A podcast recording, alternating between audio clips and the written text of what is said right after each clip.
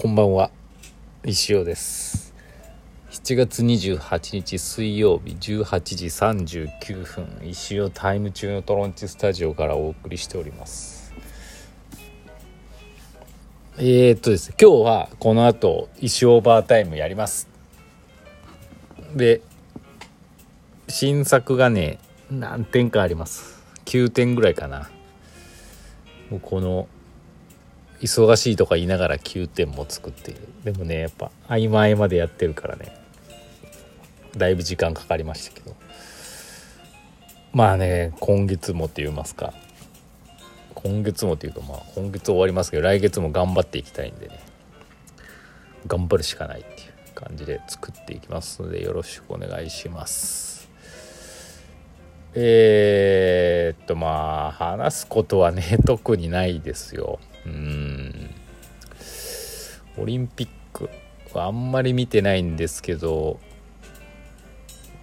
なんかバスケ日本対あのフランスじゃないなスペイン見てて割と面白かったですね。一時同点。すごいスペインって強いんですよ。ラン世界ランク2 ,2 位ぐらいで。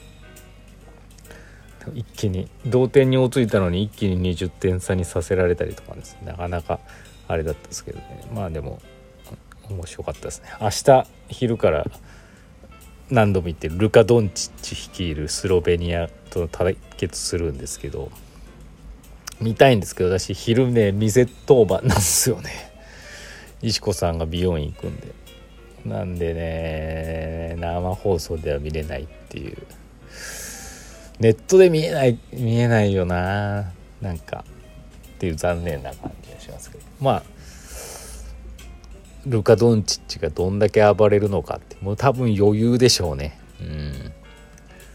ルカ・ドンチッチ見ると面白いですよ皆さん。なんかこうバスケなんかあまり知らない人からだとなんかなんかバスケうまいイコールなんかダンクめちゃめちゃ決めるとかマイケル・ジョーダンみたいなイメージがあるかもしれない。全然体大きくてやや体重があってややね。あのねスピードはそんなにないんですよね見てて。でもドリブル一つ、うん、進むべきコース一つとってもですね無駄がないんですよね。無駄がないんです。最最短距離で攻撃できるって言ったらなんかちょっと違うかもしれないですけど遅いんですよね。遅いんだけど誰も防げない。それは多分無駄な動きがないんですよね。一つも。なんかこう 3x3 とか見てるとなんかすごいかっこつけてねレックスルーとか早くやったり無駄な動きがかっこなんかテクニックありそうだけど結局何もやってないみたいな。進んでないしゴールに向かってないし特に実は怖くないっていうのは結構あるんですけどドンチッチはね無駄な動きがないんですよね。遅いのに。あれすごいなと思う。止められないんでしょうね。この前だって40何点取ってますからね。多分50点以上は取るんじゃないでしょうかね。はい。っていう感じです。質問お便りコーナー行きましょう。123前川さん先生こんばんは。夏休みネタが多くなりますが夏休み中は双子が朝から児童クラブ学童保育に行くためは毎朝お弁当を作っています。私自身は夜更かしが好きで朝は1分でも長く寝ていたいタイプなので早起きはかなり試練です。しかも2人ともプチトマトが嫌いなので隙間を埋めるのに宿泊しています。石崎はお弁当担当は先生ですか？定番の具とかインパクトのあったお弁当などお弁当にまつわる話があれば教えてください。PS 金曜日は双子とトロンチに伺います。楽しみにしてますと。ありがとうございます。金曜日あの滋賀からやってきますからね。前川さんが。皆さんもお店に来ていただけたら盛り上がるんじゃないでしょうか。弁当。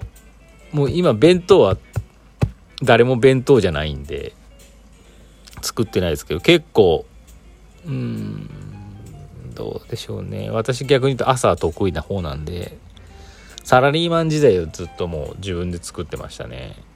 あの7時にはもう家出てたんでもう自分でやるしかないって。んでなんだろうな。料理はできないことできるんですけどこだわりがないんで毎回同じもん作ってたりとかうん。埋める。埋めるとかねギシギシに埋める概念がね別に埋まらんかったら埋まらなくていい。やって中でぐちゃぐちゃになるかもしれないですけど。っていう感じですからね。プチトマト。私もプチトマト嫌いですね。なかなか難しいですよね子供。なんかうん埋める。そうあれ埋めるのって意外と難しいんですよね。なんでまあちっちゃい弁当箱にするっていうのが一番いいんじゃないですかね。あれね埋めにくいっていうのあるんでね。形がポイントかもしれないです。はい。ありがとうございました。次。もう一個。前川さん。リターン作成頑張る先生届け元気玉。あ元気玉ありがとうございます。仕事は早くやれるものから片付けていくのアドバイス分かりみでした。私も明日仕事行きます。ありがとうございます。元気玉。次。ルイの母のエミさん。先生こんばんは。最近先生はお疲れのご様子。石行作りやクラファンリターンそして暑さが原因でしょうか？そうです。今日は美味しいものを食べて早めにお休みください。ありがとうございます。美味しいものあのねそうなんですよね。なんかね昔からね食に興味がなかったんです。今別にねなくはないんですけどこの話なんだろうな。あのなんて言ったらいいんだろう。食にね興味がないんですよ。食べ物何でもいいやって思っちゃう人で。それもったいないですよね。なんかなんでこうなんやろうって考えるんですけど昔から例えばちっちゃい頃ねまあ幼稚園とか小学校の頃親と例えばスーパー行ってお菓子買ってもらうじゃないですか。そこからね多分ねタイプが分かれるんですよ。食に興味がある子とない子の何が違うかというと私は100%おまけ付きのお菓子を買ってもらって欲しいから。例えばシールだったり昔プラモのおもちゃみたいなのがちっちゃい組み立てるねおもちゃが入ってたりとか。とにかくそっちのおもちゃとかシールとかおまけが大好きだったんでお菓子なんて何でも買ったんですよね。でそういう食玩っておまけに金かけるんでお菓子ってしょぼいじゃないですか。そうん。だから私もそういう感じ食に興味がなかったんですよね。逆にあのお菓子美味しいお菓子食べたいっていう子はそんなおまけなんおまけ付きのお菓子なんて全然入ってないし美味しくないしって言って多分美味しいお菓子をね買ってたと思うんですけどそういうところだったんですよね。であとなんか食べてしまう食べたらなくなるじゃないですか。食べ物って。当たり前ですけど。それがすごくもったいないなと。物だったら残るわけですよね大事にとっておけば。ずっと。というそういう感じで物,、うん、物は好きだけど食べてなくなる食べ物はそんなに興味がないって。なんですごい高い美味しいもん買ね、食べたとしてもなくなっちゃうじゃんすぐみたいな。一回こっきりじゃんみたいな。そんな感じだったかな。だから高校とか大学とか例えば名古屋とか買い物行ってお昼何食べようかなと思うと100%ファストフード店でうん、一人でパーって食う食べるみたいな感じです。はい。なんでね美味しいもの今食べたい昔よりかは食べたいって思いますけどでもまあ何でも美味しく感じるね逆に言うと。食べ物が嫌いじゃなくて。ファストフードでもレストランでも何でも美味しい。何でもいいみたいな。感じかな。だから美味しいもの食べてもねあなんかあだから疲れたからうまいもの食べようとかねあんまりそっちにないんですよね実は。はい。ちょっとこれ面白いよね。そういう人も結構いるんじゃないですかね。ああ分かる分かる。っていう。でもやっぱりこう食べ物大人になって分かるけどやっぱ食べ物はね興味あった方がいいなって思いました。あやばい。あまだ1本あるね。ありがとうございました。次くにくに。先生こんばんは。突然ですが僕は夏になると毎年思い出す恐怖体験があります。小児の夏休みのプールの帰り道道路右側の雑木林から出てきた蛇が僕の右足に巻きついたのが非常に気持ち悪かったからです。うわ怖一通り巻きついた蛇はすぐ左の草むらへ入っていきました。右からやってきた蛇をうまく左に受け流す方法があったらアドバイスいただきたいです。やかましいですね。ムーディーですか？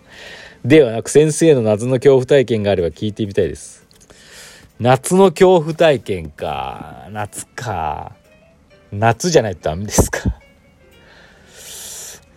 夏だったかどうか忘れたんですけど実家で暮らしてた時に実家で暮らしてた時大学の4年生ぐらいかな。ああの夜中にですね「誰か!」っていう声が聞こえてくるんですよ。誰かみたいなもう夜中です12時過ぎて深夜に最初なんか「え？なんか寝ててなんか今聞こえたと思って「誰か!」って「わーい!」とか言うもんで「え？ー、なんかあった!」と思ってすぐ近くからね、2階からですね外を見てですね。外を見たらですね多分近所隣の人が誰かを押さえつけてるんですよね。でええー、と思って。そしたらその隣の家からその誰かが出てきて あの